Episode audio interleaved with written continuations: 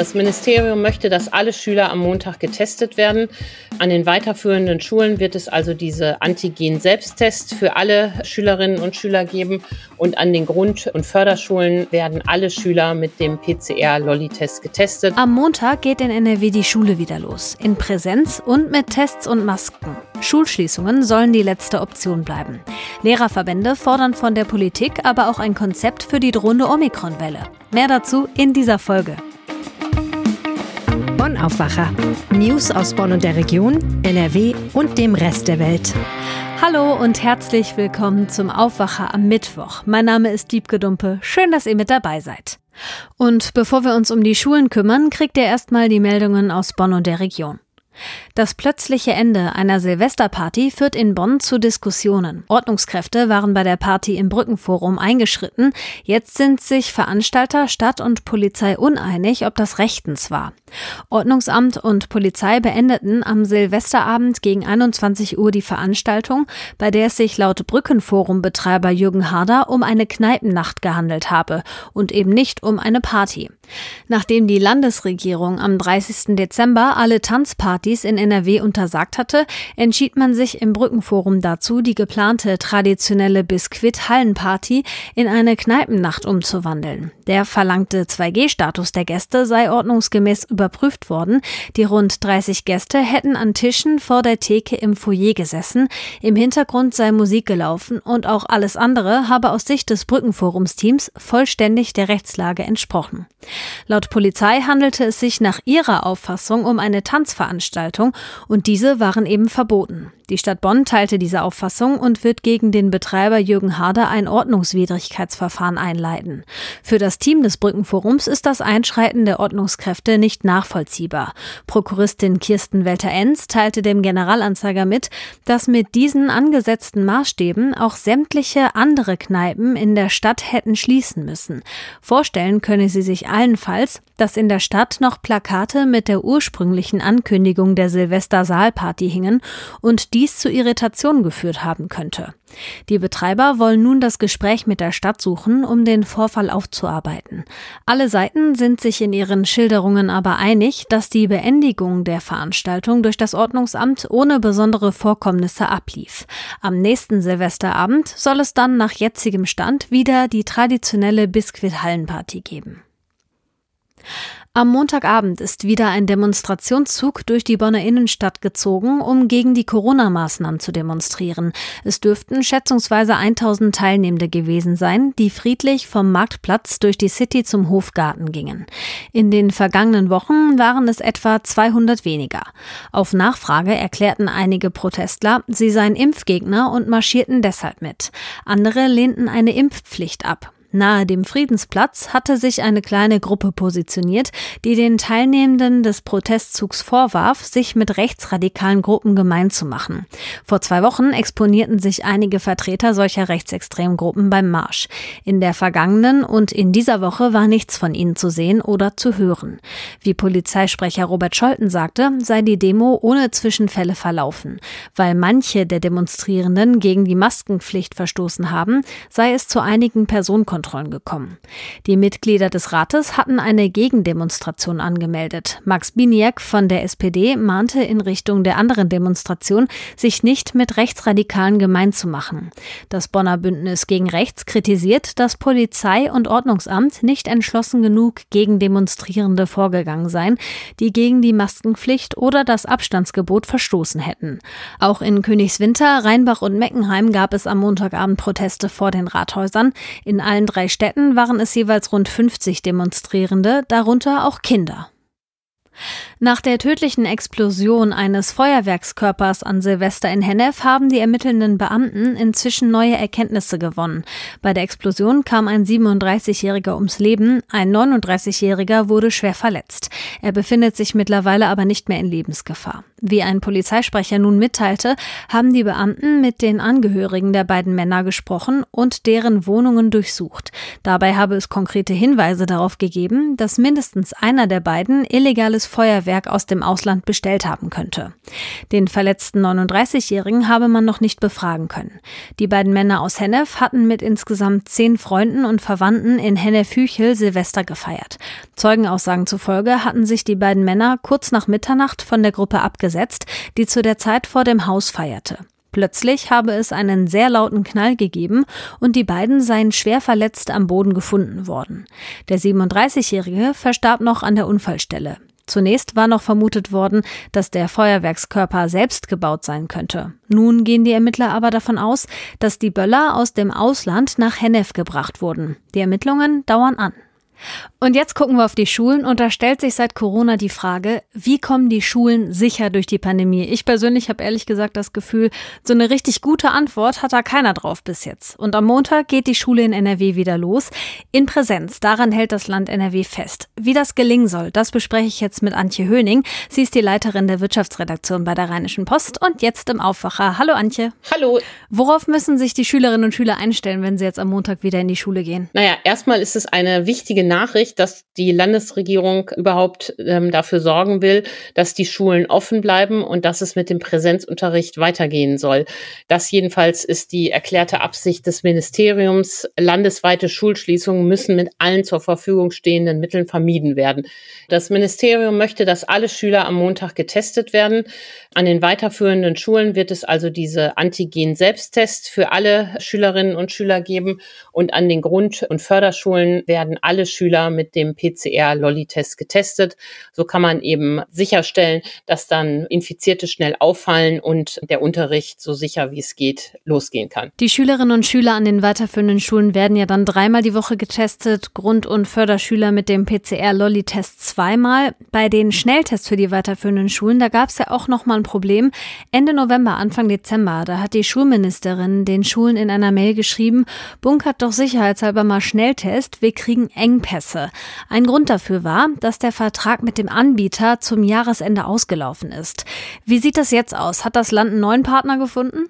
Ja, das Land hat einen neuen Partner gefunden. Jetzt kommen die Tests nicht mehr von dem renommierten Hersteller Siemens Healthineers, sondern jetzt kommen der, äh, der Test von der Zebra Handelshaus äh, GmbH und das Schulministerium äh, versichert, dass dieser Lieferant zuverlässig ist. Er habe auch andere Landes- und Bundesbehörden beliefert und werde NRW ausreichend beliefern.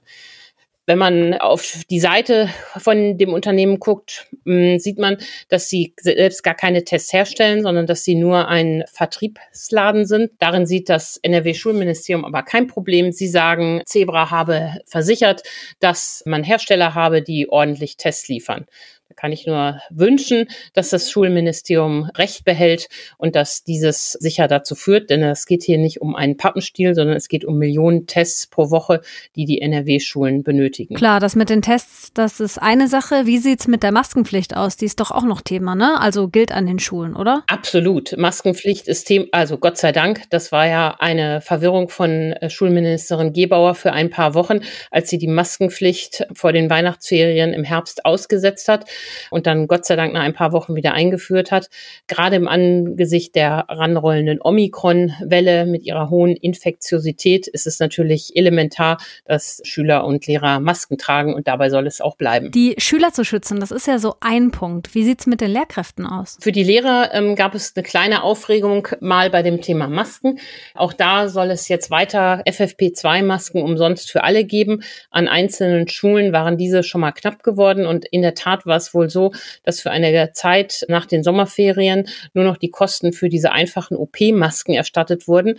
Diese Beschränkung hat das Schulministerium aber Anfang Dezember wieder aufgehoben, sodass die Lehrer jetzt weiterhin kostenlos FFP2-Masken erhalten sollen, was ja auch vollkommen richtig ist. Und die Schulträger, also etwa die Kommunen, sind für die Bereitstellung verantwortlich. Das ist ja schon mal auch eine gute Nachricht. Auf jeden Fall. Jetzt gucken wir nochmal auf Omikron. Viele Eltern machen sich da jetzt Sorgen, dass die Schulen wieder zumachen müssen, wenn sich die Variante weiter aus ausbreitet. Heute treffen sich die Kultusministerinnen und Minister der Länder.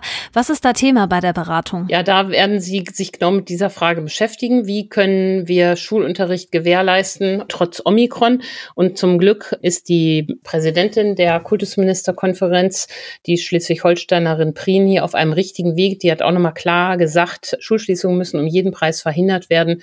Wer Schulen schließt, bringt Kinder um ihre Entwicklung und treibt vor allen Dingen die Ungerechtigkeit weiter voran, denn da werden die Kinder abgehängt, die es jetzt eh schon ähm, schwer haben.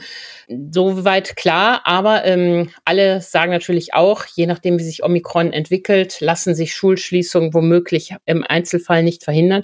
Man kann nur hoffen, dass davon wirklich als allerletztes Mittel und möglichst gar nicht gebraucht ähm, gemacht wird, denn die Kosten für die Kinder sind zu hoch. Wie stehen eigentlich die Lehrerverbände zum Präsenzunterricht? Ja, der Lehrerverband sagt, dass die Politik unbedingt ein Konzept haben muss sagen soll, welche Pläne denn greifen, falls die Omikron-Welle die Schulen mit Infektionen überflutet. Und auch die Chefin der Gewerkschaft GEW sagt, man müsse sich ehrlich machen, wenn die Omikron-Welle größer wird, kann es vereinzelt zu Schulschließungen kommen.